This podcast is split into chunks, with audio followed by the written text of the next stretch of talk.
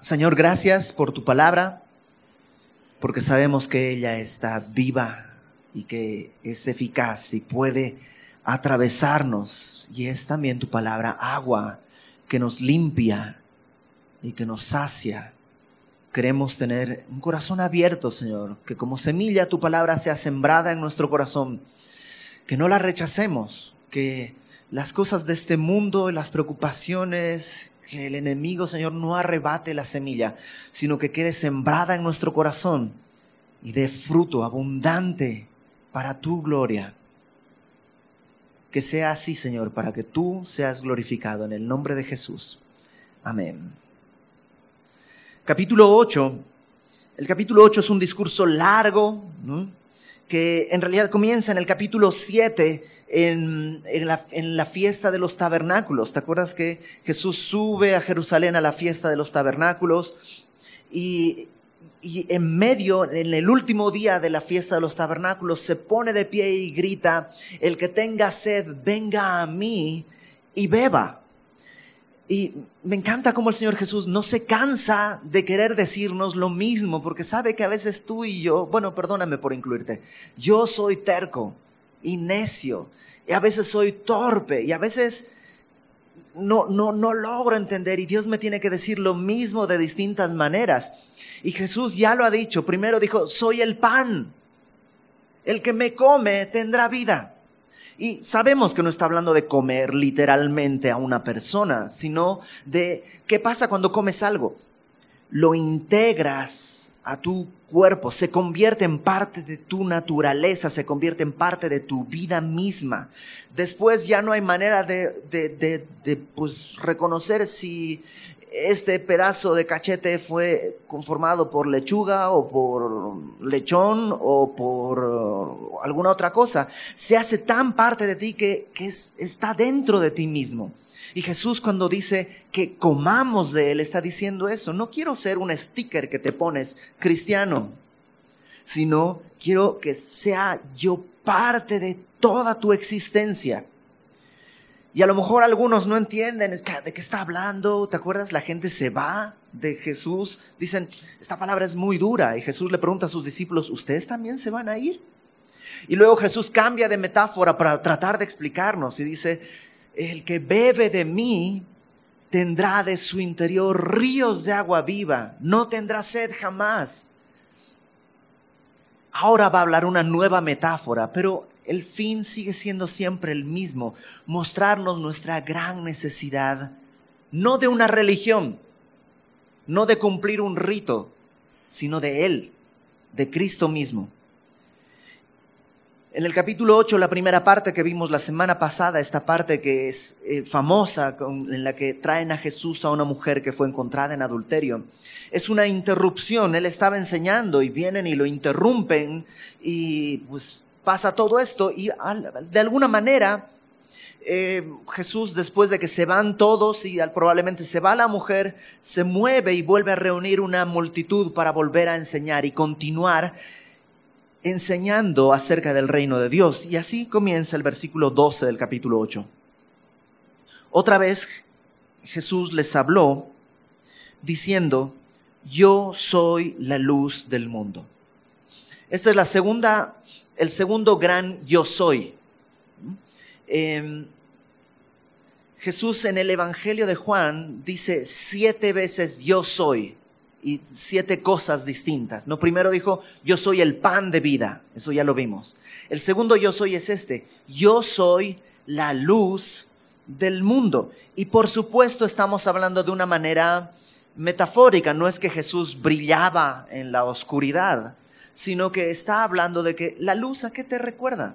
O sea, la luz representa de manera lógica y natural siempre sabiduría, ¿no? Lo contrario de la sabiduría es la oscuridad, la ignorancia es la oscuridad, la luz es sabiduría. La luz también representa, eh, digamos, em, lo contrario al pecado la santidad, ¿no? El pecado es lo escondido que nadie vea, oh, la luz es poder estar tranquilo, ¿no? Eh, lo, sabes bien cuando eh, pues dices, ah, mira, no está tan sucio. Le enciendes la luz y ¡brum! se revela. La luz es lo contrario de la oscuridad, lo que revela. Eh, la luz es vida. Todas estas cosas son de manera natural. Todos tenemos esta respuesta. Los niños,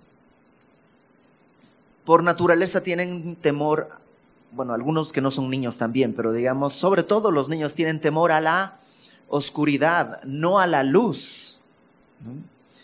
Entonces, cuando Él dice, yo soy la luz del mundo, está tratando de decirnos precisamente eso. Yo soy quien puede traer sabiduría. Yo soy quien puede proveer santidad. Yo soy quien puede proveer salvación, vida. Yo soy quien puede quitar el temor. Yo soy la luz del mundo. El que me sigue no andará en tinieblas, sino que tendrá la luz de la vida. Así como en la porción anterior vimos el contraste de entre gracia de Cristo y la ley de los fariseos, ahora vamos a ver un contraste entre la luz y las tinieblas. Y lo primero que dice Jesús, y, y es como, yo hubiera puesto esto al final, porque es como el cierre, pero Jesús lo pone al principio porque quiere dejar esto con toda claridad. Y creo que tú y yo necesitamos entender esto con toda claridad. Jesús no está diciendo, a ver, los que estén en luz, ¿qué quiere decir los que estén en luz? Los que sean sabios, los que estén en santidad, los que estén bien, esos síganme. Eso no dice. Ese se parece al chapulín colorado, ¿no? Síganme los buenos. Pero Jesús no dice, síganme los que están en luz, sino lo que él está diciendo es, el que me sigue estará en luz. No sé si cachas la gran diferencia. La diferencia es fundamental, porque Jesús no está poniendo un requisito para seguirle, sino un efecto de seguirle. Si Él pusiera un requisito para seguirle, ¿cuántos de los que estamos acá diríamos, híjole, yo no puedo seguirle, la verdad no estoy en luz. Esta semana me peleé con mi esposa, le hablé mal a mis hijos, esta semana le contesté mal a mi jefe, esta semana, este, esta mañana, ni siquiera esta semana, esta mañana hice esto. ¿Cuántos de nosotros podríamos decir, híjole, no estoy en luz, no puedo seguirle? Pero Jesús no dice eso, dice, sígame. Es una invitación a todos. En la condición en la que estés, síguele. Porque el que le sigue estará en luz uno de los grandes defectos de la autosuperación, de estos cursos de autosuperación y terapias de autosuperación y todo esto, tiene que ver con que tratan de que tú encuentres la luz en tu interior. Y el asunto es que no hay luz en nuestro interior. La Biblia dice que no hay bueno ni aún uno, todos somos perversos, algunos somos perversos más educados, otros son perversos más desenfrenados, pero si nos soltaran así nomás creciendo, seríamos fieras. Un amigo también dice, bueno, el otro defecto de la autosuperación es que siempre te lo tiene que enseñar alguien, o sea que no es tan auto, ¿no? Siempre alguien te tiene que enseñar a autosuperarte, o sea que no es tan auto. Jesús no te dice autosupérate, dice sígueme y el seguirme te dará la luz que necesitas. Y a continuación nos va a poner un ejemplo de cómo hay gente que no quiere seguirle y cuál es el problema y luego cuál es la consecuencia de no querer seguirle. Dice versículo 13, eh, entonces los fariseos le dijeron, Jesús lo que acaba de decir es, yo soy la luz del mundo. Los fariseos lo entienden bien. Entienden muy bien el concepto. En la Biblia, Dios es luz. Desde el Antiguo Testamento, una y otra vez, la idea de Dios emparentada con luz se repite constantemente. Entonces, cuando Jesús dice, yo soy la luz, los fariseos entienden bien que Él está diciendo, yo soy Dios. O sea, no soy un reflejo de la luz, sino soy la luz. Ni siquiera está diciendo soy un foco, porque Él no es un foco, Él es luz mismo, Él, mismo es luz, la luz del mundo. Entonces los fariseos entienden y lo que le dicen, ok, tú das testimonio acerca de ti mismo, tu testimonio no es verdadero. De alguna manera tienen razón, porque si yo me parara y me les dijera, chicos, yo soy la luz, lo más lógico sería que alguien pregunte, ¿según quién? Déjame, le pregunto a tu esposa y veremos si eres luz o eres la cruz que le tocó cargar. Y pues sí, soy Ibert Cruz, ¿no? Entonces sí, soy la cruz que le tocó cargar. Entonces mi testimonio no es válido porque pues cualquiera podría realmente darse ese testimonio. Pero Jesús tiene algo que decir porque hay algo muy distinto en él. Fíjate, eh, tú das testimonio acerca de ti mismo, tu testimonio no es verdadero. Respondió Jesús y les dijo, aunque yo doy testimonio acerca de mí mismo, mi testimonio es verdadero porque sé de dónde he venido y a dónde voy. O sea, Jesús dice, ok, es cierto, doy testimonio acerca de mí, pero a diferencia de ustedes, yo tengo algo que nadie más tiene.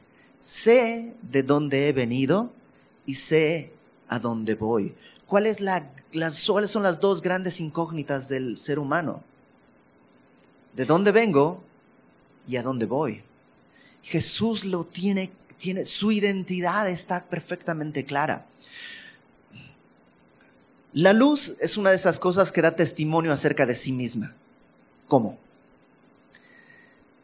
Cuando está encendida la luz, ¿necesitas testigos? No, pues o sea, si está encendida se ve. Si no está encendida, se nota que hay oscuridad. Entonces, la luz da testimonio de sí misma, es una de las cosas que, que, por sí mismas eh, dan, ese, dan esa evidencia. Y Jesús está tomando eso mismo. Ok, yo, mi testimonio es verdadero, número uno, porque yo sé de dónde vengo y sé a dónde voy. Yo no estoy como, como todos nosotros, como la humanidad, deambulando ¿Qué es lo que necesitamos nosotros? Dirección. ¿Sí o no? Cada semana, cada día, ¿qué voy a hacer? ¿Qué voy a estudiar? ¿Dónde voy a trabajar? ¿De dónde? Siempre necesitamos. Nuestra vida está siempre en esta oscuridad. Él no. Él está en luz porque Él es luz. Y por eso su testimonio es verdadero. De hecho, de manera hasta caricaturesca, cómo te dibujan a alguien que de pronto entendió. Se le prendió el foco, ¿no? Porque nosotros necesitamos esas iluminaciones, mientras que Cristo es luz. Entonces su testimonio es verdadero porque dice, yo sé de dónde he venido, sé a dónde voy, pero vosotros no sabéis de dónde vengo ni a dónde voy. Ellos pensaban que conocían a Jesús, pero Jesús les dice, no tienen ni idea, no tienen ni idea de quién soy, ni a dónde voy, ni cuál es mi propósito. ¿A qué vino Jesús? Tú y yo nacemos para vivir. Morimos por causa del pecado, pero en realidad nacemos para vivir. Cristo, en cambio, nació para morir. Su propósito desde el nacimiento era la muerte. A nosotros la muerte nos atropella porque nuestro pecado nos alcanza y morimos. En cambio, Cristo, Él sabe de dónde viene y sabe a dónde va, conoce su destino. Por eso su testimonio es verdadero. Esa es una primera razón que Él da. Pero no da solo esa razón. Sigamos leyendo. Verso 15. Vosotros juzgáis según la carne.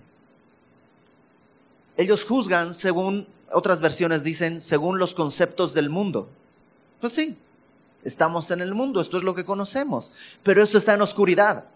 O sea que nuestro, nuestra manera de juzgar siempre es, en el mejor de los casos, medio en penumbra.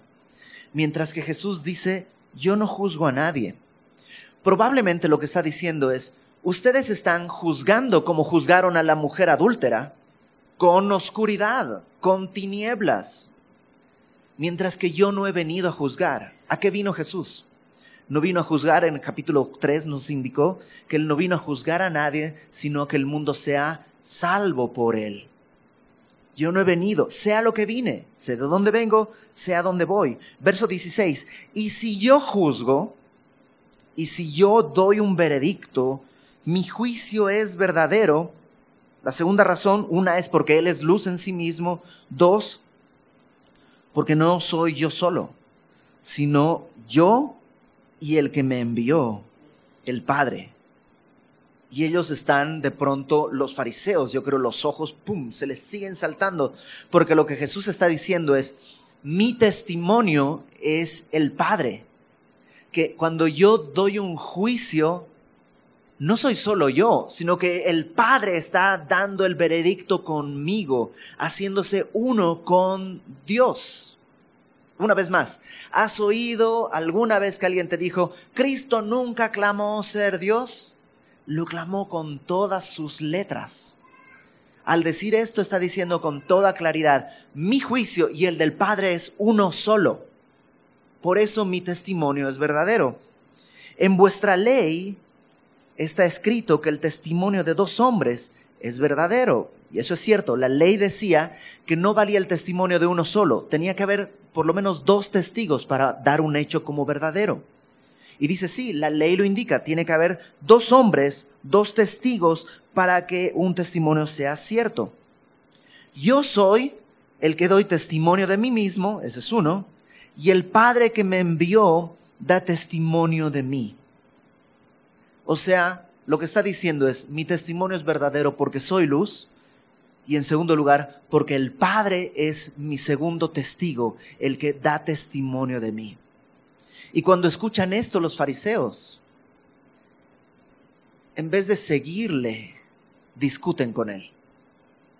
Warren Wiersbe, este comentarista, dice, a los fariseos se les van acabando las oportunidades, porque a cada oportunidad en que Jesús los llama, ellos discuten en vez de escuchar. Lo que hacen es burlarse de Jesús. Cuando Jesús habló y dice, mi Padre da testimonio de mí, le dicen en el verso 19, ¿dónde está tu Padre? Y pareciera una pregunta sincera, pero en realidad es una burla, porque acuérdate que María quedó embarazada antes del matrimonio con José. Ya estaba desposada. En el matrimonio judío había varias etapas. La primera etapa era cuando los padres firmaban el compromiso entre los hijos. La segunda etapa era el desposorio, cuando los dos cónyuges, digamos, se entregaban los votos y ya todavía no tenían vida matrimonial, vivían separados, pero ya estaban desposados. Para separarse había incluso que tramitar un divorcio. Y la tercera etapa era ya la boda en sí misma, la consumación del matrimonio, donde ya viven juntos y todo. Bueno, entre el desposorio y la boda es que María queda embarazada del Señor Jesús. Un embarazo distinto, nuevo, sin necesidad de un hombre y ella dio a luz a Jesús siendo virgen. Jesús, digo, José cuando lo, lo, se entera, ¿te acuerdas? Intenta regresarla a su casa, pero viene Dios a través de un ángel y le explica que no es lo que él piensa, sino que es obra de Dios. Y entonces la recibe. Pero esa idea quedó flotando en el ambiente y a lo mejor se hizo un rumor y alguien empezó a hablar y en el pueblo y lo veremos más adelante, los fariseos sabían y decían, hmm, ¿tu papá? A ver, si supiéramos quién es tu papá. Y es una burla realmente seria. Eh, el día de hoy, culturalmente, pues, digamos, no nos sorprende que una chica esté embarazada siendo soltera. Eh, pero en aquella época era un gran escándalo. Y lo que están diciéndole es, mm, ¿tu padre? ¿dónde está tu Padre? No están escuchándole. Jesús está hablando de cosas espirituales, está diciendo, síganme. Y ellos están discutiendo, a ver, pero ¿quién es tu papá? Versículo 19. Jesús les respondió, ni a mí me conocéis, ni a mi Padre. Si a mí me conocieseis, también a mi Padre conocerías. Y lo que hace es decirles, el problema es que me están rechazando. Si me conocieran, si supieran quién soy, si me escucharan, si supieran que soy la luz, también conocerían al Padre.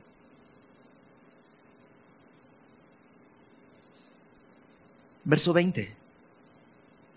Estas palabras habló Jesús en el lugar de las ofrendas, enseñando en el templo, y nadie le prendió porque aún no había llegado su hora.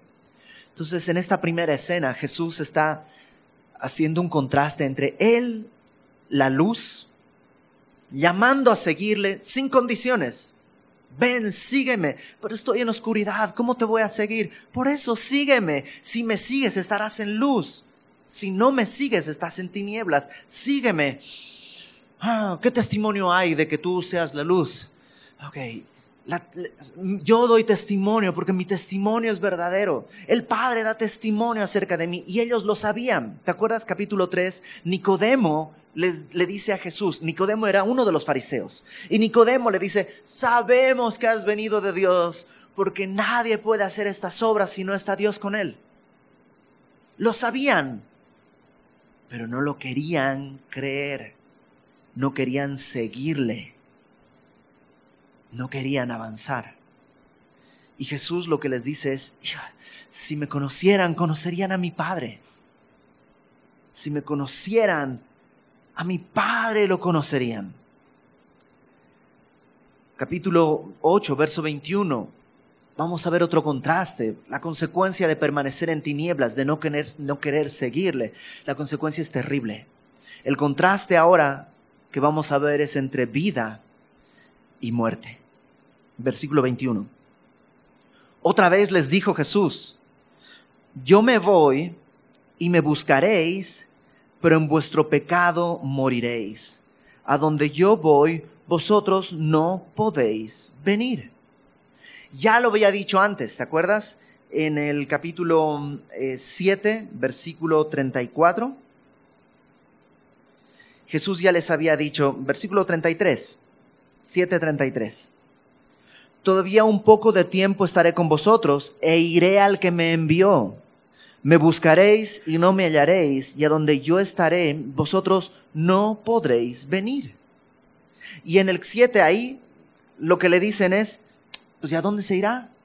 ¿Se irá a los griegos? ¿Se irá de viaje fuera de Jerusalén? ¿Irá a Grecia, a Mesopotamia? ¿A dónde se irá? ¿Se irá que predicar a los gentiles? No, no logran entender. Ahora una vez más Jesús les repite y les dice, ok, el tiempo se está acabando. Yo me voy y me van a buscar, pero ya va a ser tarde, porque donde yo voy, vosotros no podéis venir. Una vez más, no es que Jesús les está diciendo, no los voy a dejar entrar. Lo que está diciendo es que no podemos ir. No se trata de que nos quiere, no nos quiere dejar entrar, sino que a la presencia de Dios nosotros en nuestra naturaleza no podemos ir. No es posible. Por eso vino Él. Dice el escritor de la carta a los hebreos que Él es el camino abierto y vivo. Dios abrió este camino abierto y vivo a través de su carne, a través de su sacrificio. Está este puente para poder ir porque si no, no podemos ir. ¿Y qué quiere decir no poder ir? Ah, pues si no voy a ir, pues me quedo. ¿Qué tan malo puede ser quedarme? ¿Qué tan malo puede seguir? Pues aquí no está tan mal, la neta, no está tan mal. Bueno, Jesús les va a decir, versículo 20, déjame leerlo desde el 21. Otra vez Jesús les dijo, yo me voy y me buscaréis, pero en vuestros pecados moriréis. El problema Ah, perdón, leí mal. En vuestro pecado moriréis. ¿Cuál es el pecado por el cual van a morir? Sencillo, incredulidad. No han creído que Jesús es la luz. Ya les dijo, soy el pan. Mm, danos pan y comemos. No, yo soy el pan. Mm, Moisés trajo maná. ¿Tú qué haces? Yo soy el verdadero maná que descendió del cielo. Mm, mejor nos vamos. Luego les dijo, el que bebe de mí, y no lo creen. Ahora les dice, yo soy la luz, síganme, síganme. Mm, ¿Sabes cuál es el problema? No creen. Lo que Jesús les dice es, van a morir en su pecado y me van a buscar y ya no va a ser posible. Verso 22, y una vez más no entienden. Decían entonces los judíos, ¿acaso se matará a sí mismo que dice, a donde yo voy vosotros no podéis venir? ¿Acaso se matará? ¿Se va a autosuicidar? ¿No? ¿Se va a suicidar Jesús? Lo cual para la cultura de la época era un pecado absolutamente imperdonable. ¿Será que está tan mal que se va a, morir y por eso dice que no le vamos a poder seguir? Y, y están entendiendo todo al revés. Porque Él no está diciendo me voy a morir. Él está diciendo ustedes van a morir en su pecado. Si no me siguen, quienes van a morir son ustedes, no yo. Versículo 23. Eh, y aquí les va a dar la respuesta de cuál es el problema. ¿Por qué no entienden? ¿Qué es lo que está sucediendo en sus cabezas? ¿Por qué no entienden? Jesús les dice, vosotros sois de abajo yo soy de arriba. Ok, entonces una primera imagen, abajo, arriba. Y yo sé que podríamos tener muchas teorías acerca de qué quiere decir y lo que representa y no pero la manera más lógica es ok qué es mejor siempre es mejor arriba que abajo no de manera natural. No, no queremos hablar teorías políticas y no los de abajo y los no no. Estamos hablando de una manera en el habla popular lo de abajo siempre está abajo y lo de arriba siempre es mejor, uno tiende a subir, siempre tenemos esta, esta imagen de manera natural. Entonces él está diciendo esto, yo soy de arriba, cielo, ustedes son de abajo. Lo dice con otra imagen. Em, verso 23. Eh, Vosotros sois de este mundo, yo no soy de este mundo. Esta es la clave. Y si de todo te has hecho bolas, esto es lo que tiene que quedar claro. El asunto no está en lo que haces, sino en quién eres. O sea, Jesús no les dice, ustedes están aquí abajo, porque todos estamos abajo. Todos estamos en el mundo. No les dice, ustedes están en el mundo, porque todos estamos en el mundo. Incluso Jesús está en el mundo. Pero ellos son del mundo. Es un asunto de naturaleza, no de actividades. O sea, seguirle a Jesús, seguir la luz, no es proponerme un cambio de actividades y de conducta.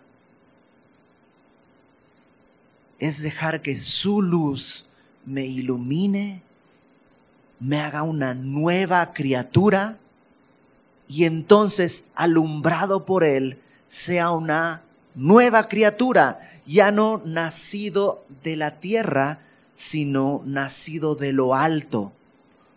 ¿Te acuerdas lo que le dice Juan 3? Jesús a Nicodemo, te es, si no nacieres de nuevo, no puedes ver el reino de Dios. ¿Cómo nacer de nuevo? ¿Tengo que meterme a la panza de mi mamá y volver a nacer ya siendo viejo? No, no, no, no, no. Lo que es nacido de la carne es carne. Lo que es nacido del Espíritu es Espíritu. Necesitas nacer de lo alto, nacer de nuevo. Necesitas ser una nueva criatura, no actuar como una nueva criatura. A veces desgastamos nuestra vida tanto en querer cambiar hábitos y al final nos frustramos porque porque no podemos cambiar nuestra esencia, solo nuestra conducta. Pero Jesús entonces se para y dice, ¿ya te cansaste? Sí, Señor, ya me cansé. Ok, ahora solo sígueme, yo te voy a alumbrar. Sígueme, yo te voy a alumbrar. El que me sigue no andará en tinieblas. ¿No has sentido incluso que a veces ya siendo cristiano, andas tropezando con todo y con todos. ¿Por qué? Tal vez estás en tinieblas. No estás siguiéndole al Señor Jesús. Y a veces pensamos, bueno, voy a limpiar mi vida para ordenar. No, no necesitas limpiar tu vida. Necesitas seguirle y Él te va a iluminar y vas a decir, ay, nanita, y empezar a escombrar y a recoger y en su, o sea, con su fuerza lo vas a hacer. Pero necesitas, necesito seguirle seguirle. Porque lo que no, no podemos cambiar nuestra naturaleza. Solo Él puede hacerlo. Y el problema les dice es de naturaleza. Ustedes son de abajo, yo soy de arriba. Ustedes son de este mundo, yo no soy de este mundo. Por eso les dije que moriréis en vuestros pecados. Porque si no creéis que yo soy, en vuestros pecados moriréis. Y es interesante que dice, si no creen que yo soy, y parece que está incompleto, ¿no? Porque debería decir, si no creen que yo soy la luz, si no creen que yo soy el pan, si no creen que yo soy algo, pero no dice nada. Si no creen que yo soy, en sus pecados van a morir. Y lo que está diciéndoles es algo que a los oídos del pueblo judío era clarísimo. Esta frase, yo soy, es la misma que en el Antiguo Testamento se usa. Acompáñame por favor a Éxodo capítulo 3. Éxodo capítulo 3.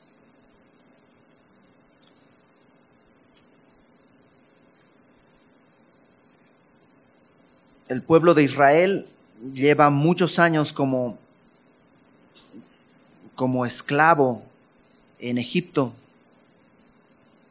Y Dios ha oído su clamor y ha levantado a un libertador, a Moisés, pero Moisés ha hecho las cosas en su carne y entonces producto de eso ha tenido que huir al desierto, ya tiene 40 años viviendo en el desierto y de pronto encuentra una zarza que está ardiendo con fuego pero que no se consume.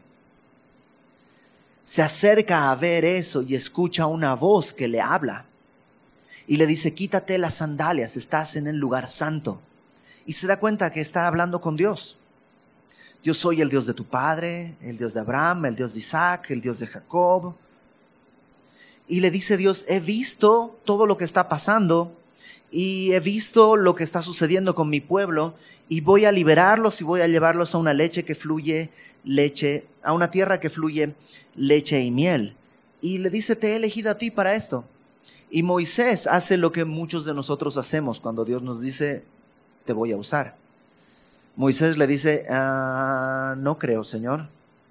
Creo que es número equivocado. Vuelve a intentarlo, por favor. Yo no, no, no, no, no soy capaz. Y le pone mil excusas. Le dice, soy torpe de lengua. Le dice, eh, no, eh, no me van a creer. O sea, le dice de todo para, para no, no escuchar el llamado de Dios. Pero una de las cosas que le pone como argumento es, si me preguntan quién me envió, ¿qué le contesto? Verso 14, Éxodo 3, 14. Si me preguntaren en el verso 3 al final, dice, si me preguntaren cuál es su nombre, ¿qué responderé? Y respondió Dios a Moisés, yo soy el que soy. Y no sé tú, pero cuando lo leíste por primera vez, ¿no te quedaste así de que yo soy el que soy? Eso, eso no contesta nada.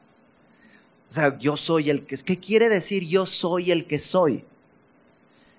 Y, y no le contesta más.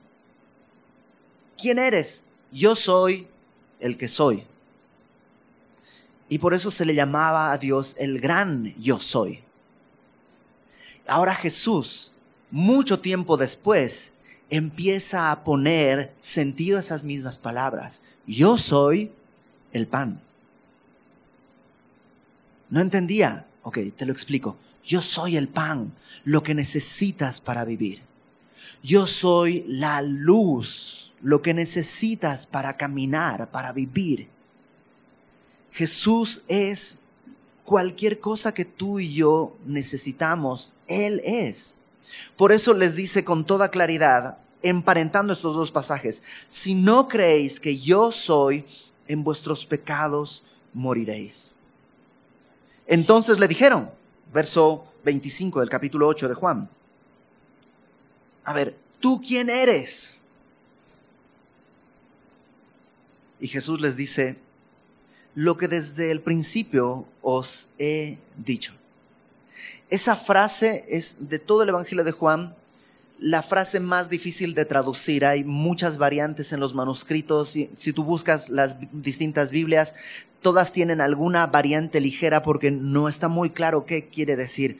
Algunos traducen esto como, ok, déjenme hablarles desde el principio. Y entonces pareciera que va a hablar algo, va a explicarles algo. Otros traducen como lo tenemos acá.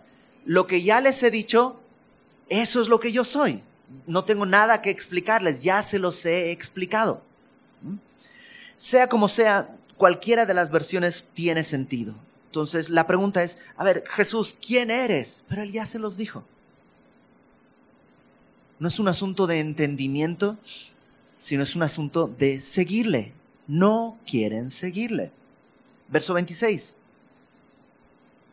Muchas cosas tengo que decir y juzgar de vosotros Jesús les dice, si me pusiera a juzgarles, no tengo para acabar, tengo mucho para juzgarles, tengo mucho para decir de ustedes, ni siquiera a ustedes, de ustedes tengo mucha tela para cortar, pero el que me envió es verdadero y yo lo que he oído de él, esto hablo al mundo.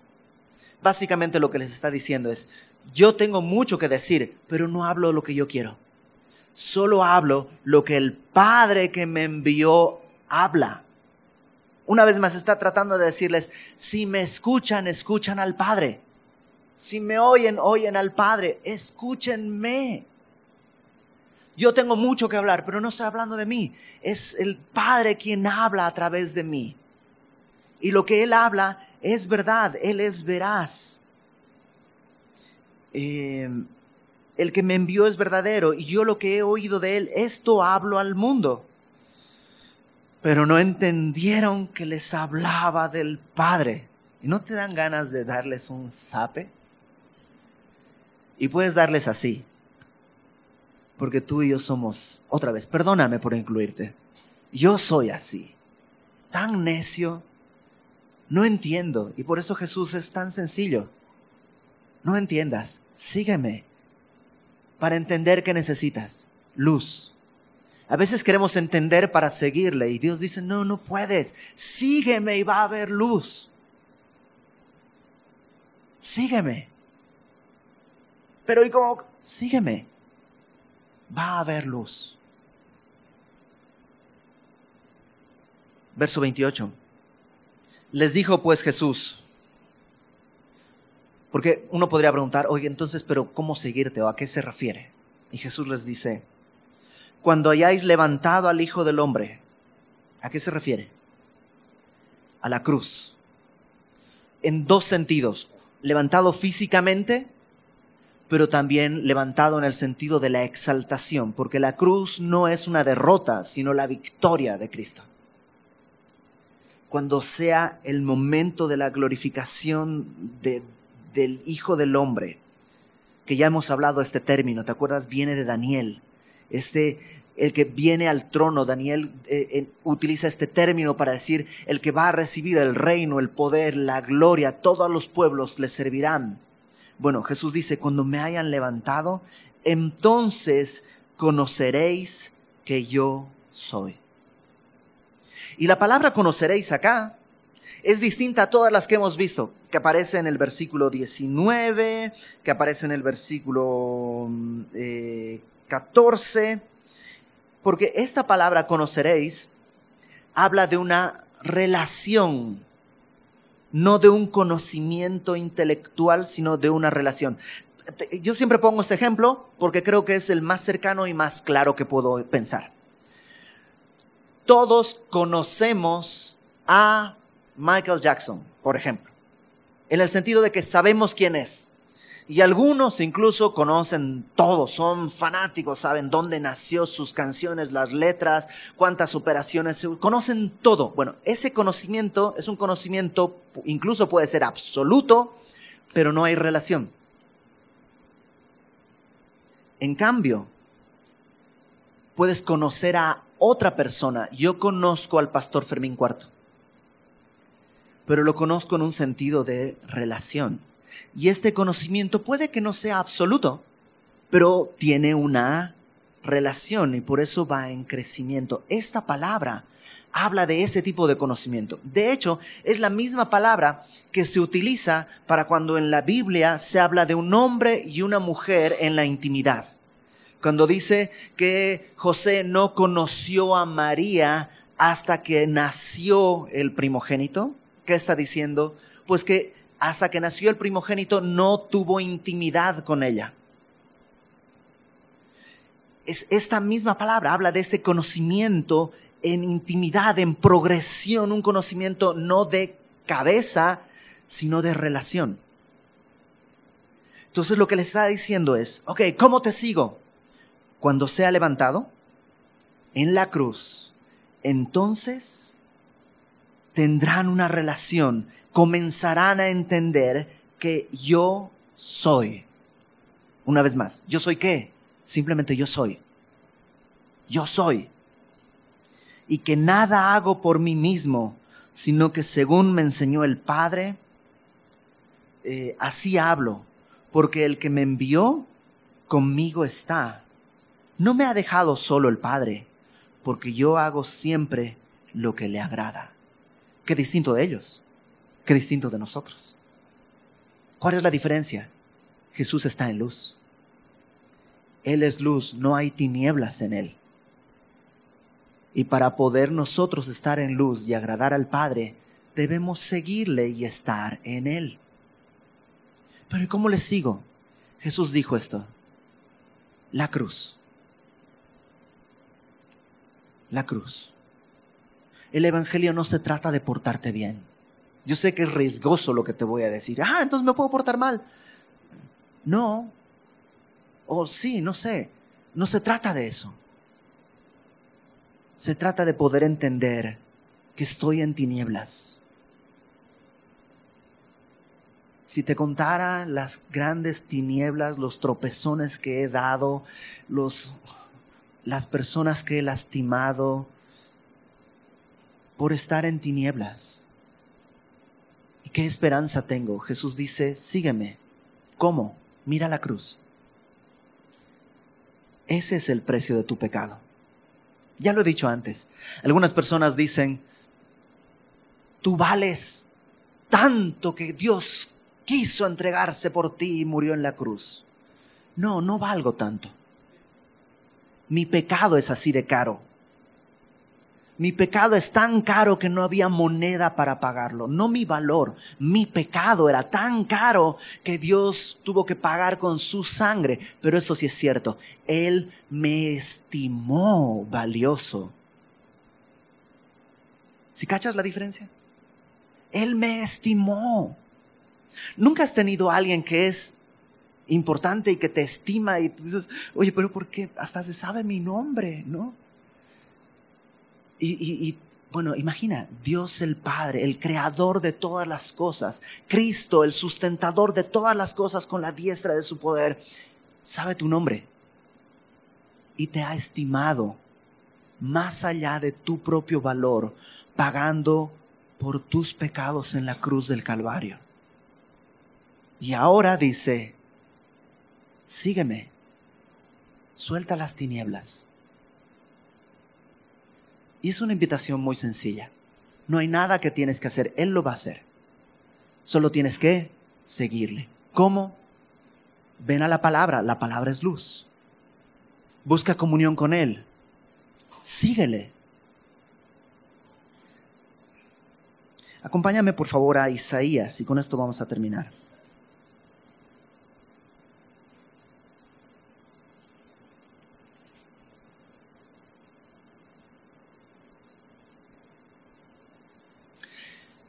Juan el Bautista en un momento manda a preguntar a Jesús, Juan el Bautista estaba en la cárcel y manda a preguntar a, manda unos emisarios, pregúntenle a Jesús si es el Mesías o hay que esperar a alguien más. Y Jesús le dice a, a, los dos mensajeros, díganle a Juan el Bautista lo que han visto. Los cojos andan, los ciegos ven, hay libertad para los cautivos, bueno, eso Jesús está contestando de este pasaje, Isaías 35, Isaías 35, versículo 5. Entonces, dice Isaías 35, 5. Entonces los ojos de los ciegos serán abiertos, los oídos de los sordos se abrirán. Entonces el cojo saltará como un ciervo y cantará la lengua del mudo, porque aguas serán cavadas en el desierto. ¿Te acuerdas de aguas? Yo soy el agua. Aguas serán cavadas en el desierto. Mi vida era desierta, pero de pronto de ahí brotará agua. ¿Por qué? Porque ha venido el Mesías. Los ojos son abiertos. Él ha ido a la cruz a pagar por mis pecados. Torrentes en la soledad. El lugar seco se convertirá en estanque. El sequedal en manaderos de aguas. En la morada de chacales. Mi corazón, que era guarida de, de chacales, de arañas, de cucarachas, será un lugar de cañas y juncos donde habrá vida. Fíjate el versículo 8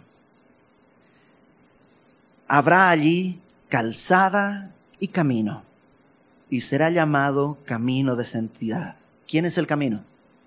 Jesús. No pasará inmundo por él. ¿Por qué? Porque él redime a los que llama. No dice ningún inmundo será invitado, sino que el, el que entra será redimido. Sino que él mismo estará con ellos y fíjate esto, el que anduviere en este camino, por torpe que sea, no se extraviará. ¿Por qué? Porque hay luz.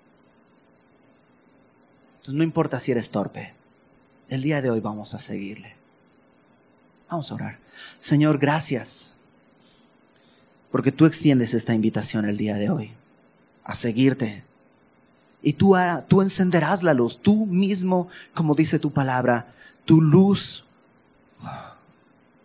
será este relámpago, este destello en nuestro corazón, en las tinieblas,